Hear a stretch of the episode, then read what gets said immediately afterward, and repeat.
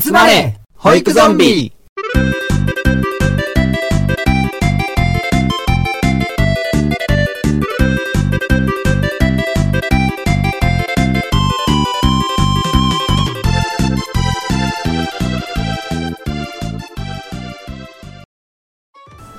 はい、始まりました。集まれ保育ゾンビパーソナリティの絆です。よろしくお願いします。サスケです。よろしくお願いします。子供らです。よろしくお願いします。はい、ではね、あの、前回はですね、保育園残業事件過労死編ということでですね、あの、それぞれの体験談を出していって、まあ、でも、うん。それぞれやってますね。そうだね体験を。過労死してるね。なかなかびっくりする経験がありましたよね。で、あの、まあ、あの、この体験談を出して、まあ、それだけでこんな、こんな死にかけましたっていうだけではね、やっぱりね、うんうんあの、この番組らしくないので、そうそうそう。あの、今回は、このテーマでいきます。はい。保育園残業事件解決編 イエーイ。いやー、クオリティ高いな。これ俺、今回は笑わねえぞと思ってたけどダメだった。はい。ということでね、あの、解決編っていうことで、結構、労働環境が、うん。なかなかしんどいよね。多分、あの、その、保育に携わる方たちが、おそらくまあ共感しできるぐらいき、それぞれ多分、勤務時間に関しては多分ちょっとしんどい思いをされてる方も多いなと思うので、うんうんちょっとまあ、こんな風に考えてみたらどうだろうとか、うんあの、保育の現場以外ではこういう風に考えてるよ、こう捉えてるよっていうのが、ちょっとこう知るきっかけになって、うんうん。あのーまあ、それでね、まあ今回は、まあ、唯一ね、あの、僕と子供らさんは、あの、保育現場だけの経験だけしかないですけど、うんまあ、サスケさんが、うん。保育の、とはまた別のお仕事に疲れたっていう経験を活かして、サスケさんにその話を聞かせてもらって、うんうん。保育士がどんなことを大切にしながら仕事に臨むと、より健康的に質の高い保育が進められていくのかっていうのをちょっとみんなでね、今回考えていきたいなっていうふうに思うんですけれどうんも、そんな感じでよろしいでしょうか？そうですね。はい。はい。では、そんな感じで、今回、解決編いきたいと思います。はいはいよろしくお願いし行ってみまます。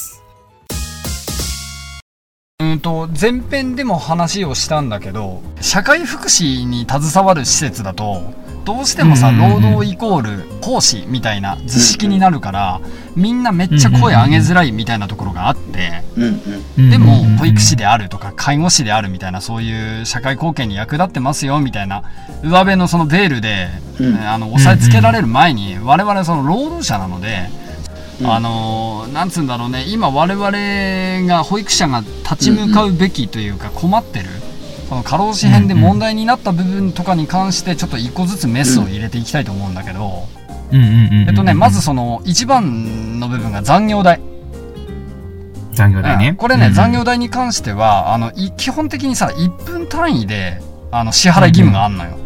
うんうん。うんうんうんうん。例えばこれ8な時る、8時から5時までが、あの、勤務時間だとするでしょ？うんうんうんうん。で、まあ仕事が終わんないからさ、あの、5時7分で帰ったみたいな。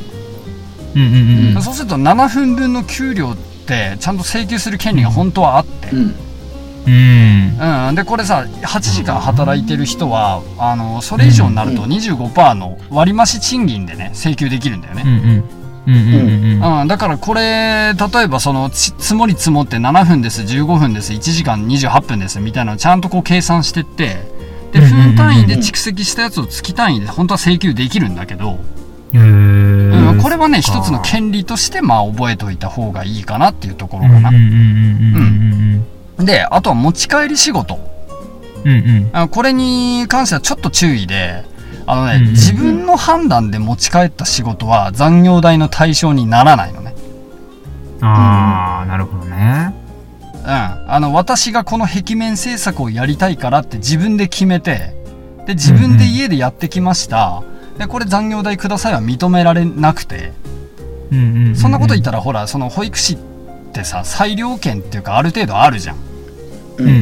どこまで何をやるかみたいなうんね。で、そういうことを、ねそうそうそう、そういうのをさ、全部家に持ち帰って、あの、自分で決めて自分でやったって言ったらもう労働し放題になっちゃうから、逆を言えば。そういうのは認められてなくて、まあ、とまあ、例えばほら、来週の会議までにこういう週案出しときなさい、月案出しときなさいみたいな。そういうやつを、あの、勤務時間内で確実終わんないでしょ、これっていうやつを、家でやってきてねっていうようなその指示があったりとか、はいはいはい。うんうん、そういうのが明確に認められる場合は、家での仕事も残業代の対象になるって感じなんだよね。うんうんうんうんうん。うん、まあ仕事量の問題でね、いやいや、これやってきて当たり前でしょみたいなやつがあれば、それはまあ認められるよって感じ。うん。あとね、勤務前や勤務後のその準備とかうんうん後片うん付け、うん。結構それ多いのよね。そう、これ絶対ね、圧迫してるとこだと思うのよ。だって、うん子供が来るの8時半だけど、うん。勤務時間も8時半からスタートって無理でしょって感じやもんな。それ、うんまさに。どうしてた？その時。いや、もうサービス早でだよね。うん。だから、でしょ？8時、7時半とかに来て、ん保育準備してから、うんうん子供、おはようって。当たり前だったもんね。うん。コドさんはどうしてた？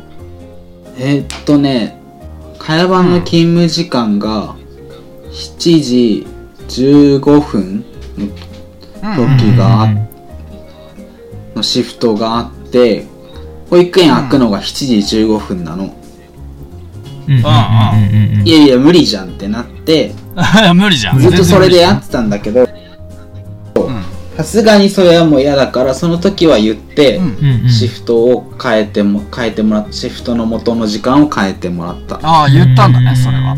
ひそう、7時出勤にっていう風にしてもらった。なるほどね。ああ、そっかそっか。じゃあそれは改善できた例なんだね。そうだね、そこに関してはそうだね。ああ、そっかそっか。いいね。コドさんちょっとやっぱ、あれだね。行動してる方だね。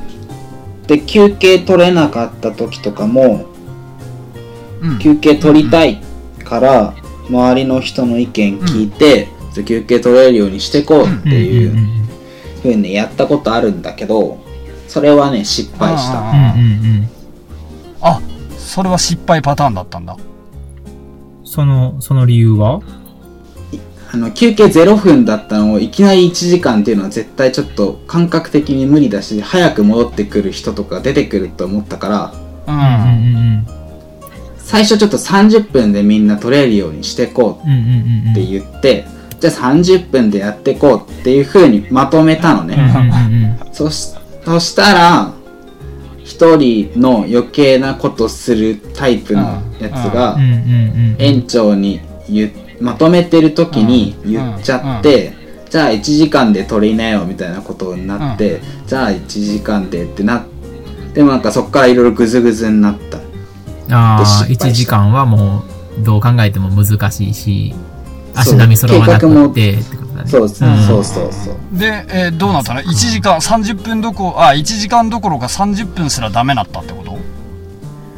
ダメになったっていうか、その、みんなでやってく、取るっていう風にまとまらなかったから、個別になってバラバラになって、失敗したっていうあ感じあーそ。っかてかさもともと保育園ってせーので休憩取れなくない？そもそも取れない取れない、取れないからその交代うまく計画時間組んでやろうねってやってたところ。でその予定が30分だけどいきなり1時間になったかららもう全バラバラになって。ああじゃあ取れる人がいたり取れない人がいたりみたいな感じなんだ。そう。でまあみんな最終的に取らなくなってたけどうね、うーんそれなくなるんだよねなんかね。そうそうそう。完全にもうあれだったよ。あのナポレオンが即座に切り殺せっていうタイプのやつに。働き者の邪魔をされた。無能ね。そう。あの無能な働き者に邪魔された感じ。いやーそっかマジか。だそうそうそう。そう。その場で切り殺せっていう言われているタイプ。あーまあそうだね。せっかく意識改革しようとしてんのになんかそう。ねそそうじゃない人がねどうしてもこう場の雰囲気をうん。また元に戻しちゃうっていうのはあるだろうけどさ、うんうんうんうん。まあ結局ほらその今話に出たけど勤務時間、勤務開始時間に万全の体制で保育をスタートできるように出勤してきてみたいなあるじゃん、そうだね。うんそうですね。どこもそれってなんつうんだろう。もう暗黙の了解みたいな。てか言われてるでしょっていう、うんうん。絶対そういう風に、うんうん。うん、でもさこれあの話にも出たけど8時半からの勤務時間だったとしたらうんうん。あの、うん8時には出社して、まあ、着替えしてお部屋の準備して全体の連絡ノートとか確認して、でまあうんうん今日の子供たちの情報を集めてみたいなことやるみたいなねやりますね。でもねこれもう本当に分かってると思うけどアウトなんだよねうん。そうだね。うん。まあ簡単に言うとさその勤務するために必要な事前準備の時間とか事後の片付けとか、まあ、清掃時間も全て労働時間なのよ。基本、うん。そうだよね。うんだからその事前の準備とかし情報収集に30分かかるとしたらその人がね本来保育を始められる時間っていうのは8時半出勤の人だとしたら9時からなんだよね、30分は準備があるのでってことになるからだからその30分早く勤務開始してたらそれっていうのはもう時間外労働なので、うん。うん、もちろんそのきっちり賃金っていうのは請求できるし本来。それのね、時間のタイムキーパー的なものはやっぱりこん本来なら管理職がやるべきなのかな？そう。本来はそのじそう時間そうでしょ。そう勤怠時間っていうのは、そのちゃんと勤怠管理っていうの？あのしておくべきなんだけど、保育園とかはねこれなかなかこう何時で来ましたっていうタイムカードとか打刻がないっていうところも当然あるだろうかなんかね、僕ね、打刻があったけど、ら時間外は申請じゃないと通らないっていう園にいた、うんなるほどね。あ僕もそうだね、ああうん。打刻自体はあったんだ。打刻自体はあった。あるある。うーんそっかそっか。でも、いじりたい放題だった発けど生するのが、うんうんうん。そう、申請したものでしか、時間外は、基本的にシフトの時間が勤務時間で、シフトで決められた時間が勤務時間で、あと申請した時間だけ付けられるっていうところで、だから、その何時に出資、だ打刻の時間って何なんだこれはっていう感じだったかな。うんうんうん。なるほどね。そそこら辺の問題はどうしたらね、あの、解決というか、うん。もうちょっとこう、労働者の動きに寄り添ったシステムになるんでしょうね。うそうだね。そっかそっか。あね。申請もさううん。ん。だってもう元々の計画分かってる業務量がもうオーバーしちゃってるからさ、うんうんうんいちいち申請するっていうのがね、うん。うんまたね。っていうのはあります。しかもあれでしょ？申請すると白い目で見られるでしょ？申請してない人が。そう言われるうん。のよ。そこなのよね。なんか、仕事回ってないんだったら、仕事回ってないんだったら他に振るなり、ヘルプを出すなりしてねっていう、ちょ、ちょっとしたお小言が入るから、うん。なんかね、そなんかその、人、なんか、一つ何か山をこう乗り越えないといけないみたいな、うん。うん。うん。ううんん何なんだろうな。そうだね。ただでも管理職側からしたらね、うんその、労働する人がね、ポンポンポンポン時間外を申請されても困るわけでしょ？うんうんうん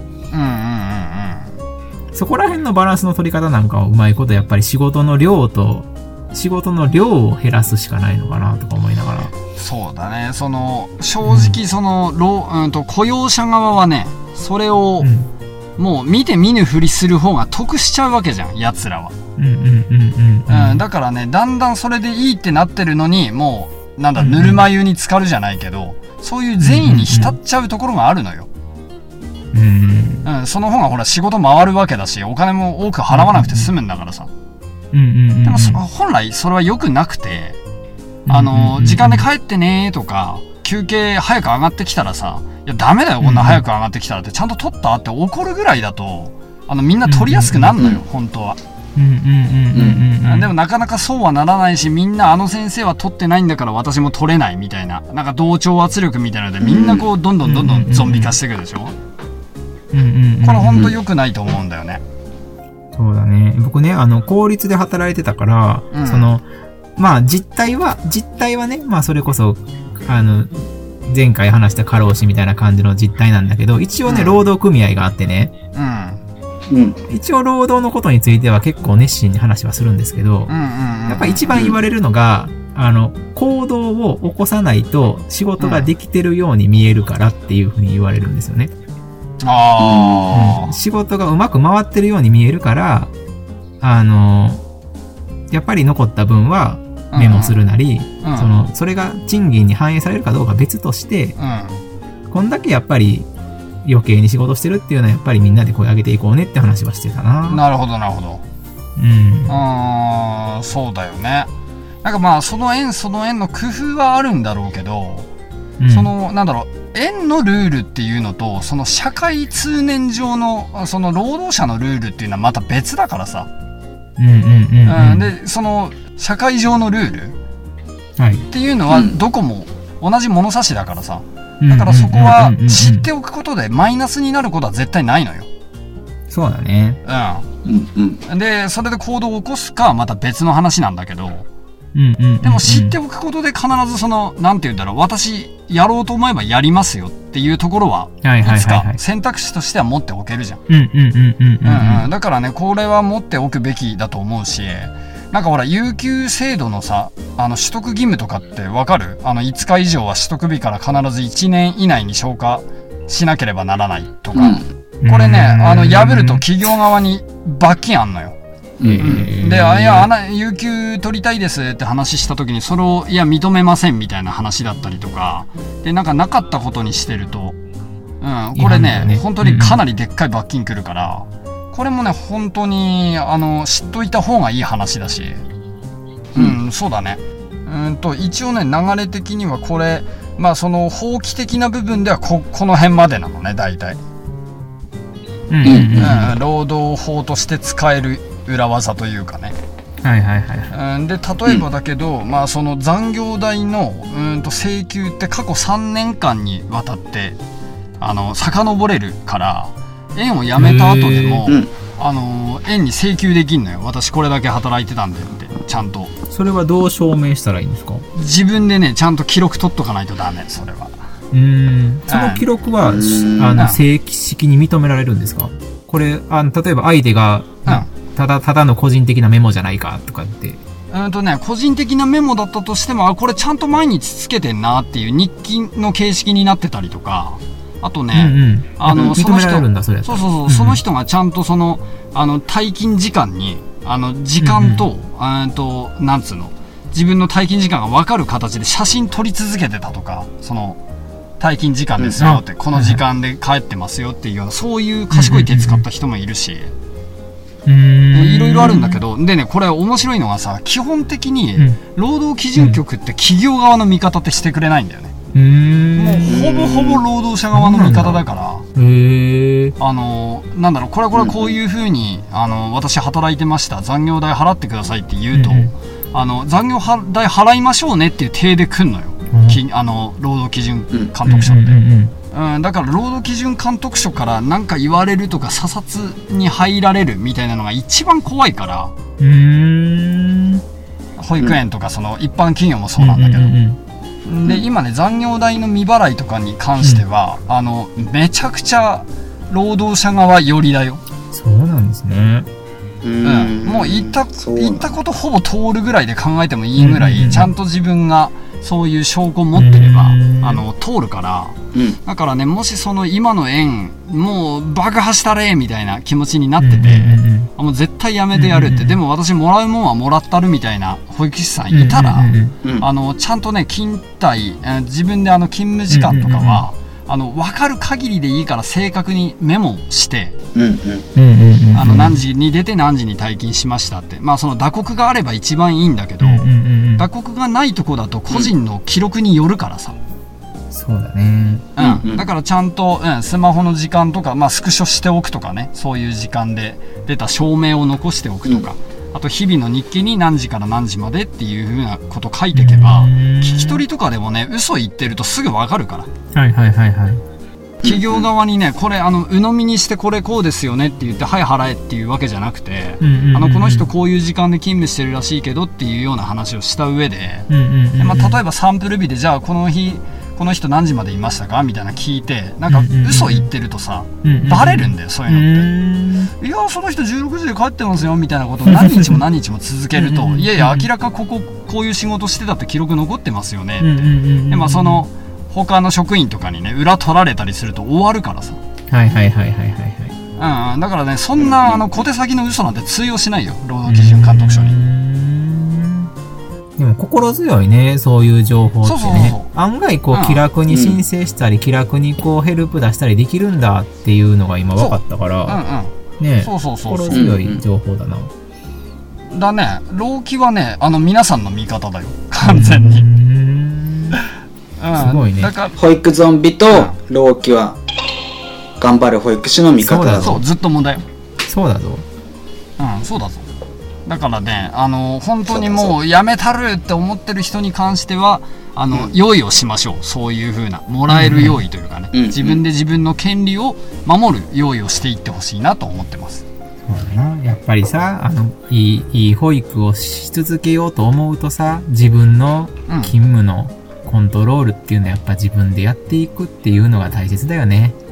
うん。体も衰えてくるからさ、いやー本当だよ。それはあるよ知ってると知らないとじゃ全然違うね。今はさすげさんの話を聞いたけど。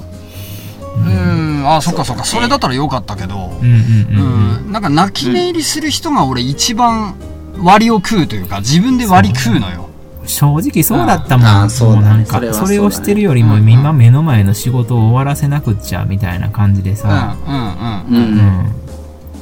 実際そうなんだよな。いや本当だよね。俺あの一般企業ですっげえなんだろう虐げられて辞めた友達とかにもうんうん。いやお前それでいいのって。見返,、うんうん見返すというかやり返さなくていいのっていう話をして、うんうん。で今もこういうな今言ったようなねお前にはそういう権利あるから、うん例えば自分で超過勤務した分とかはちゃんと記録つけて労基に話すればあの労基からの命令って基本的に企業って逆らえないし、逆らおうとするともうえらいことになるからそれこそ、うん、だから本当にやることやってあの復習じゃないけどさあのきっちりした方がいいよって話したこともあるんだけど、うんうんうんうん、これってあの別に営利企業に勤める一般の会社員だけじゃなくて、うんうん。あの福祉施設で勤めてる保育士さんとか、うんうんもう一緒だからね、あなたたちのしてるのはあの奉仕ではなく労働だから、うんうん。ここはね、あのー雇用者側もあの強く心に留めておいてほしいとこだとは思うわそうだね、うん。うまいことね。あの両方の立場で生きてるっていうのをね奉仕だけじゃないんだなっていうのが、そうそうそう。今一度意識し直しましょうって感じやね。いやー本当だよ。なんか保育士だって人間だからさ、うんうんうんきちんと決められた規則のね中で働いて、うんうんうんうんで労働者としての権利が守られてさでその上に保育士としてのやりがいが生まれるべきだと思わない？本当にそうだよ、だって、うん心が楽で体が元気やとやっぱり子供を見る視点もやっぱり良くなるもんね。いやあるある。絶対、うん。絶対あるよそれは、みんながなんか心が健康だからこそなんかいいチームワーク生まれるって絶対あるしいい循環絶対生まれるから、俺はそう思うしさ、ね。生活基盤が固まったうん、保育士が行う保育士保育うんとそうじゃない環境でブラックな環境で働いてる保育士の保育絶対違うと思う、うん。いやあるよ。絶対それはそうだよ。よね、本当にそうだわ。ななんか保育者ってほら自己研鑽するべきって言われるじゃんよく、うんうんうんうん。うん。でそれはほら自己研鑽なんだから勤務時間外でも当たり前じゃんみたいな。うんうんうんうん。たまに見るのよ、全然別の話。そうそうそう全然別の話よそんなもんは全然別の話。てかさもう他人に自己研鑽を強制した時点でそれはもうもはや自己研鑽ではないよね。強制されてんだそう。うん事故じゃない。事故じゃない。自発的じゃ強ない。制的に。そうそうそう。なんかそんなんさ強制的にやれって言われたらなんか身に入るもんも身に入んないしいやいややるわけだから。うんうんだからそんなん言うんだったらあれじゃない？賃金発生した方がよっぽど前向きに研鑽に迎えると思わない？ね。それはそうよね。うん。お金ももらえて保育者としての資質もアップするしみたいな、うんうんうんうん。いいことだらけだと思うんだけどな俺は。そう思うよ。うん。なんかねやっぱり一般の、うん、営利企業の一般社員もさ一般の会社員も福祉施設の保育園で働いてる保育士だってそれはもう同じ人間だからさ、うんうんうんうん。うん。うん奉仕とか曖昧な言葉とか思想でごまかすからなんか保育士がだんだん消耗してってなんかゾンビみたいになってんじゃないかなって思うから、うん。うん。うん。うんうん混ぜちゃいけないとこだよね。本当だよ。うん。うん。ね子供の笑顔を守るためになんかまずは働いてる大人の笑顔を守ってくれやってなんかそんな風に思うよ。うん。ねいや、いい感じにまとまった感じじゃない？うん。サスケさんの熱い思いが本当だ本当だ。ねいい感じでした。いやいやいやなんかねあれだけどうん。これがどこまでそのまあ現状どこまでそれが保育園になんつうのその通用するかというかさ適用できるか、で、うん。もちろんさ今俺が言った話って、うんうん。まあその喧嘩になった時のっていうかもう喧嘩する気でしかできない手法も当然多いし、うんうんうん。うん。うん、だからその今すぐ使えるみたいな明日使えるみたいなやつではないじゃん、うんうんうんうん。うん。うんうんうん。もう最後の手段の一つとしてっていうところではあるんだけど、うんうんうんでもね人間本当に最後の手段が整ってると日々の行動が大胆にできるし胸張ってできるっていう部分もあるから、まあ、ほらそれはさここで俺小戸村さんに意見伺いたいんだけどほら小戸村さんもあれでしょ？なんか資産形成とかしてて、なんかこううんなんつうんだろう、そういうお金の面とかでも心配ないと日々の仕事にも自信持てるし、いやなんだったらやめますよみたいな強い気持ちにもなれるみたいな発信もしてたじゃん。うんうんうん。うん、もうその通りだよね、うん。やっぱり何かあった時に使えるお金仕事を辞めた時のためのお金働けなくなった時のお金があると、うん。もう心の余裕っていうか心に腫れてるバリアの厚みが全然違うからうんうんうん園長と会わないってなった時にうん。うんなんかあまりに合わないし、なんか、うん。あこの人やっぱちょっとあれな人なんだなって思った時にあじゃああのお金もあるんでやめますって言えるし、うんうんうんうんうんおか。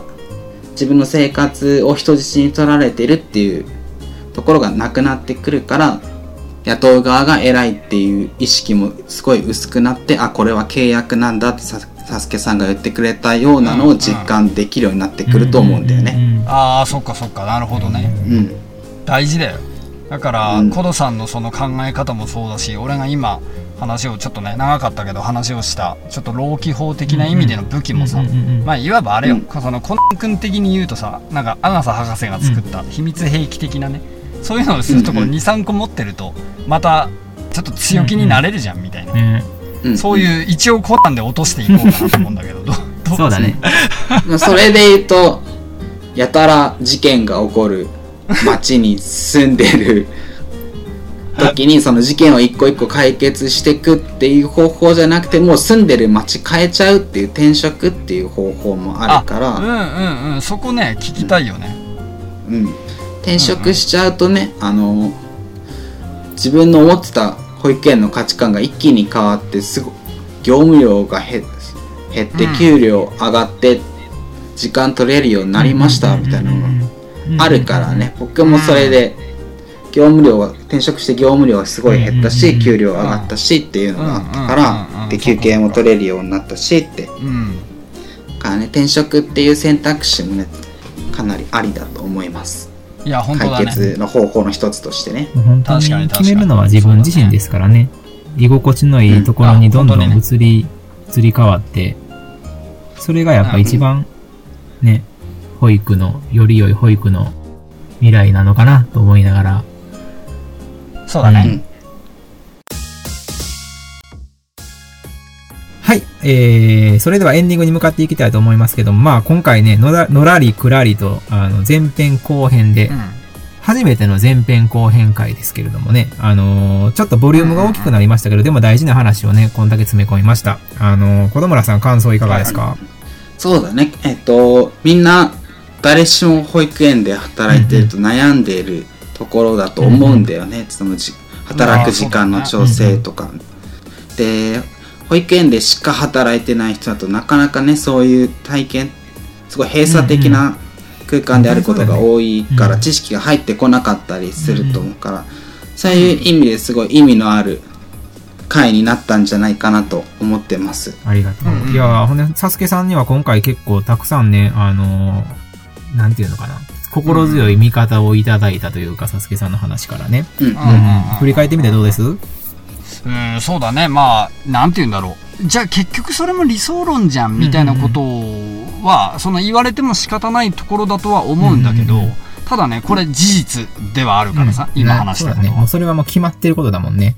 そうそうそうそう。だから、まあ、あの、ちゃんと労働者として、ちゃんと確保されてる権利の話をしたっうんうんうんうん。ていう感じだったので、うんうんうんこれね、あのー自分のためになることではあると思うから、うんうんうんこれね、ただ、あのー一応お話ししておきたいのは、俺はあの、法律の専門家ではないので、まあ、そうだね。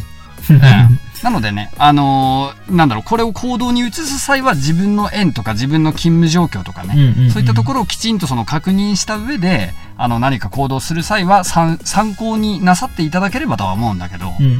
うん。うんうん、そういったところではね、あの、あの、まるっきり間違ったことは言ってないと思うんだけど、うんうんうん細かい数字のとことかはさ、あの、しっかり確認していただければ一番間違いないかなとは思ってます。ありがとうございます。ね、やっぱりまあ、こうやって、こういう話をこう、3人でして、なんか、うんあのー聞いてくださってるゾンビさんたちの、その、原動力になったら、すごい嬉しいことなので、あの、うんまあ、本当にこれ、この、私たちが喋ったことが答えとか、解決策そのものっていうわけじゃないので、またね、聞いていただいた方たちも、あのー実際、もっと現場の実態はこうだよとか、あの、こんな行動を起こしてみましたとか、そういうのがあれば、ぜひ感想なり何かで、感想か何かでまた聞かせてもらえたらなと思います。それめっちゃ欲しいわ。うんうんうちの園はこうなんです、困ってるんです、みたいなのが欲しいよね。ね、この3人だかのだけではどうしても話しきれない話題とか、うんうん、もっあるあるある。と違う角度からの話とかあると思うので、どんどん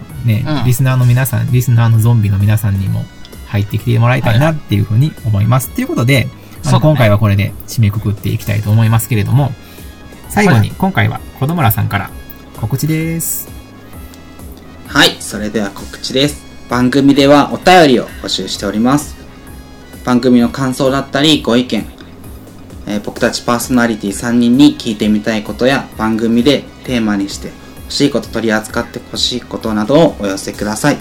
たくさんいろんなね、意見いただいてるんですけど、先ほど木津さんが言ってくれたみたいに僕ら3人だけだとやっぱり視野が狭かったりするので、いろんな意見いろんな角度からの意見を受け付けてますので、えーぜひお寄せください。鋭すぎない優しい雰囲気だと ありがたいです。は そこのところよろしくお願いします。い。ツイッターでの感想は、ハッシュタグ、保育ゾンビをつけてつぶやいてください。もしくは番組リンクやツイッターから飛べる、えー匿名の質問箱にお願いします。番組公式ツイッターの方にリプライしていただければ必ず目を通して僕らがコメントをお返ししますのでよろしくお願いします。いただいたお便りは、えー番組でご紹介させていただいてます。以上です。楽しんでいただけましたでしょうか？